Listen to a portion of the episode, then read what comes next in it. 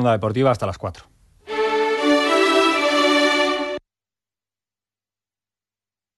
Onda Cero, Extremadura. Onda Deportiva Extremadura, Juan Romero.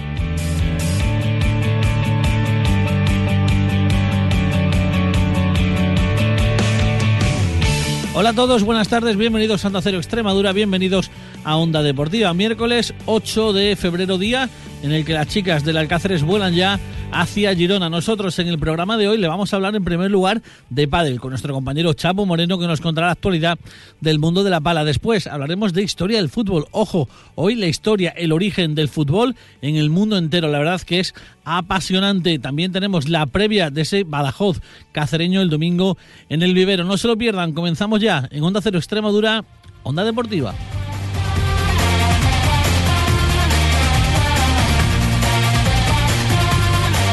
Pues comenzamos y lo hacemos en el día de hoy hablando de pádel. Hoy vamos a hablar en primer lugar en el programa con nuestro compañero Chapo Moreno que nos espera ya en Badajoz, eh, bueno pues del circuito Burger King que se ha celebrado en Cáceres este fin de semana. Chapo, buenas tardes. Hola Juan, buenas tardes. Bueno pues como digo, ¿no? El circuito Burger King este fin de semana en Cáceres.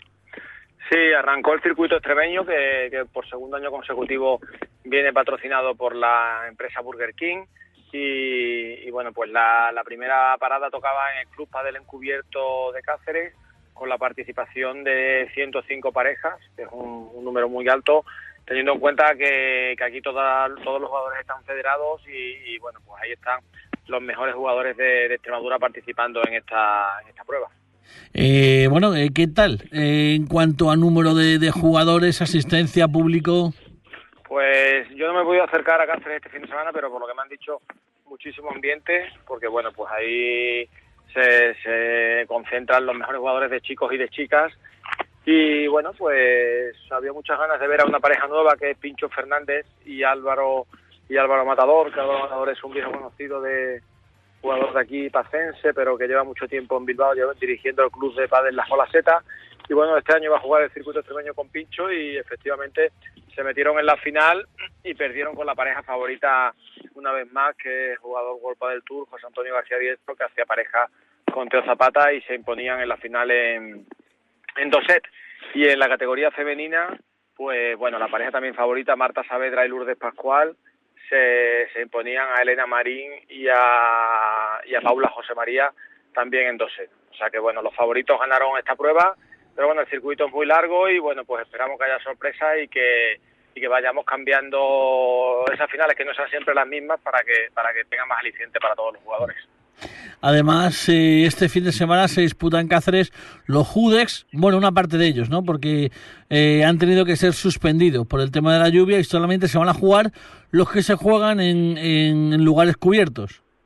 Sí, exactamente. Estaba todo programado para que una vez más participarán cerca de 800 jugadores en la prueba Judex, que se juega siempre los sábados. Esta vez tocaba el turno de Cáceres, pero bueno, la federación inteligentemente ha suspendido la, la prueba del sábado, que es la categoría Benjamín y Alevín, que, bueno, se jugaba en clubes al aire libre y solamente se jugará infantil, cadete junior, que se juegan en clubes cubiertos como son eh, el Perú Wellness, que tiene siete pistas cubiertas, el Club Padel Indoor de Cáceres y el Club Padel Encubierto, eh, son los únicos clubes donde se jugará esta prueba Judex y bueno, pues la, las otras categorías que no se han podido celebrar se aplazarán para jugarse en un futuro. Imaginamos que hay una certeza absoluta para suspender algo que ya está organizado o no se quiere correr ningún tipo de riesgo. Bueno, hoy en día no se equivocan y bueno, no es que diera agua solamente el sábado, sino que daba agua viernes, sábado, domingo. Y cuando también te dan tres o cuatro días seguidos, lo más normal es que, que llueva ese día y, y bueno, pues es preferible aplazarlo a pasar un día con aire, con lluvia y el pádel ese es el peor enemigo para los clubes que están al aire libre y, y bueno, pues yo creo que la decisión ha sido acertada porque tampoco es plan de ir a pasarlo mal este tipo de, de, competición. En cuanto a pruebas de días venideros, tenemos en Badajoz, bueno, pues una prueba pacense no federada, organizada por los clubes de, de la capital pacense.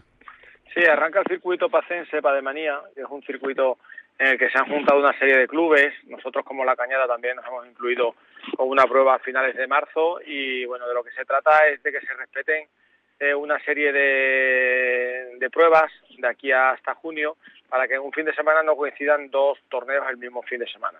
Entonces se arranca con la primera prueba en, en Olivenza, que también Olivenza se ha metido dentro del circuito. En el Club Padel Estreno de Olivenza se arranca la primera prueba la semana que viene. Luego se juega en la Hípica, luego se juega en la Cañada, eh, Golf Guadiana, Corzo y Complejo Alcántara. Entonces, bueno, es una forma de, respetarse las fechas, los, clubes, y bueno, pues así ese fin de semana estará todo el pádel de la zona metido en, ese club. Arrancamos con Olivenza y aquel que quiera inscribirse está el plazo de inscripción abierto en, los teléfonos de, bueno, no, no sé el teléfono ahora mismo de memoria, pero bueno, la página Padel Estreno de Olivenza, club dirigido por Pedro Núñez y Alejandro Carpallo, eh, bueno, se puede, se puede apuntar quien quiera allí. Muy bien, eh, eh, Chapu. Además, decir que la próxima semana eh, la próxima prueba del circuito Burger King va a ser en Don Benito del 17 al 19 de febrero. Será puntuable con 26 estrellas, con más de 1.800 euros en premios y regalos. Pues bueno, la continuación de, del de Cáceres. Sí, exactamente. Además, Don Benito siempre es un club que apuesta, apuesta mucho por esta prueba federada todos los años y, bueno, pues de hecho la, la aportación económica es yo creo que de las mayores. Y bueno, pues ahí será la segunda parada del circuito extremeño y luego la, tercera la tenemos aquí en Badajoz también en la, en la Cañada. Y bueno, pues ahí se podrán ver a las mejores parejas de Extremadura una vez más, el plazo de inscripción también está abierto y, aquí sí que se puede inscribir en la página de la Federación Extremeña de Padel eh, para el circuito, para la prueba de Don Benito. Muy bien, pues Chapo Moreno es gerente del, del Club Deportivo de Padel La Cañada, el club indoor, eh, bueno, pues el mayor de Extremadura, pues eh, bueno, pues esto ha sido todo lo que ha dado de sí este esta semana en el mundo en el mundo de la pala, en el mundo del pádel. Te emplazamos al próximo al próximo miércoles para contar los próximos torneos, como digo que hemos anunciado ya para, para este fin de semana. Hasta entonces, eh, buenas tardes. Eh, buenas tardes, Juan. Era otra la historia, no había medalla, solo hambre de gloria, solo se jugaba por la camiseta, como en el potrero, taquito y gambeta. Pues continuamos ahora hablando como cada miércoles de clase de historia de fútbol. Mucho se ha hablado, mucho se ha escrito sobre el origen, sobre la historia del fútbol. Lo conocemos como el fútbol, eh, creado en el siglo XIX bueno, pues eh, se han escrito, se han vertido muchísimos eh, ríos de tinta, se han escrito multitud de libros, pero seguro que, ninguna tan profunda y tan concisa como, como, la que van a escuchar a continuación, que seguro que no le va a dejar a ninguno de ustedes eh, indiferentes. Esta es la primera parte, la segunda, la próxima semana. Don Alfonso Valadez, buenas tardes. Para todos vamos a hacer un repaso histórico de las raíces, la creencia y los inicios del más popular de los deportes, como es el fútbol, no el deporte rey, pero sí el rey de los deportes. Cierto es que son muchos los que se atribuyen la paternidad del fútbol, pero no lo es menos que aún respetando al calcio italiano, el aperoe machis de los griegos o el choule de los franceses, sin duda alguna balbuceos del maravilloso fútbol, la verdad es fueron los ingleses quienes han dado forma a lo actual y fue ya de esto hace 54 años cuando en Londres, reunión de la posada Freemason Tiber, se fundaba la British Football Association.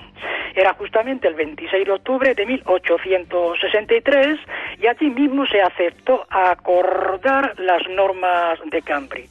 Cierto es que con el paso de los años el discípulo, varios de ellos, desbordaron al maestro en cuanto a ideas modernas y fútbol de calidad, más espectacular y prácticos.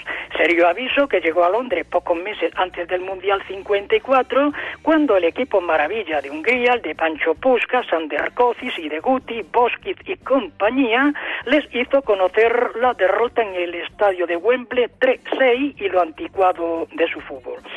Bien, si en cuanto a paternidad del mismo hay varios países que se lo atribuyen, en cambio existe acuerdo entre los historiadores de que las legiones romanas durante su ocupación en Grecia habían conocido un duro y apasionante juego que tenía lugar con una pelota, afición que inculcaron en la Bretaña francesa hombres fuertes y duros quienes pronto se hicieron popular el juego.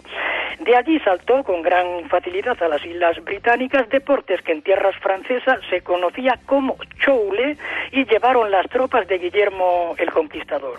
Juego brutal, propicio al apasionamiento, violencias y aún riña entre espectadores que apostaban por uno u otro bando.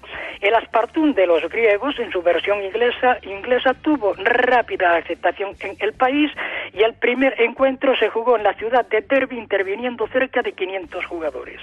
En aquel deporte, entre comillas, estaba permitida la zancadilla, la carga violenta o por la espalda, los puntapiés, y era lícito derribar al contrario con tal de quitarle el balón, circunstancia que daba lugar a continuas riñas personales en el mismo terreno, ya que el jugador derribado al levantarse iba a la agresión personal y se convertía al encuentro en batalla colectiva entre equipos con heridos graves y hasta algún muerto.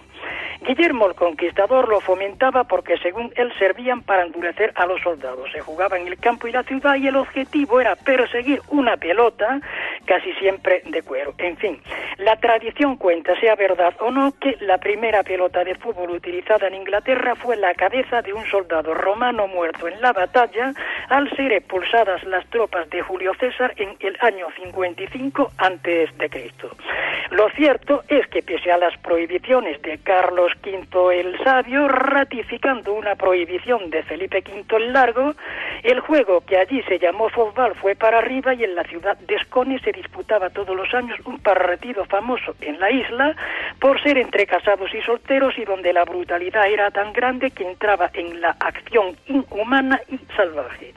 El fútbol pasó por muchas vicisitudes y en el siglo III lo adoptaron los estudiantes de Londres como deporte, pero en 1314 Eduardo II lo prohibió preocupado por las violencias y batallas colectivas que a veces eran entre pueblos o pequeñas ciudades. Las cosas llegaron a tal extremo que el propio Escapeare en El Rey Lear hizo clara alusión a la brutalidad de un juego que en la obra califica como lucha sangrienta y no un entrenamiento amistoso. El jugador de fútbol estaba mal visto y en la ciudad de Augsburg se jugaba anualmente un partido entre los habitantes de la misma, quienes así liquidaban sus rivalidades y rentillas personales con balance final de muchos heridos más o menos graves. Las campañas contra el fútbol eran muy fuertes en Palacio y medios intelectuales del país y Eduardo III lo prohibió bajo pena de prisión e igual hicieron sus sucesores Ricardo II en 1389, Eduardo IV en 1401 y Juan III en 1457. Se criticaba mucho al fútbol y Thomas Elliot en 1531 escribió, ojo, era furia brutal y violencia, por lo cual todos los jugadores deberían ser repuestos a silencio. Y Stublen, famoso historiador, dice en una publicación de la época, a menudo se rompen el cuello, a veces un brazo, otras los dos. Es frecuente verlos sangrar por las narices, los ojos le salen de las órbitas y todos terminan heridos. Pero el fútbol lo seguían jugando, aunque las tropas acababan con los partidos antes de tiempo al pasar los jugadores a la cárcel. En fin, las cosas en el siglo XV habían llegado a tales extremos que las iglesias rezaban oraciones pidiendo así, Señor, aleja de nosotros ese juego que es preciso ser ciego para no ver se opone a la virtud divina, al espíritu del bien. El fútbol, Señor, es medio de batirse, no un juego, una práctica sangrienta y mortal. El fútbol sufrió muchas persecuciones y en 1608 la ciudad de Manchester, hoy tan amiga del deporte del balón, lo prohibía bajo multa de tres dineros, considerándose en aquella época a los jugadores como personas de malos instintos, incultas. Pero todo esto no dio resultado, pues cada vez se jugaba más en Inglaterra y eran inútiles las amenazas y castigos de las autoridades. Por hoy aquí lo vamos a dejar. Mejor que se os haga corto, primera parte, o mejor dicho, primer cuarto, si de un partido de baloncesto se tratara. Valadez, Alfonso, saludos. Tremendo, Alfonso, deseando escuchar ya la, la,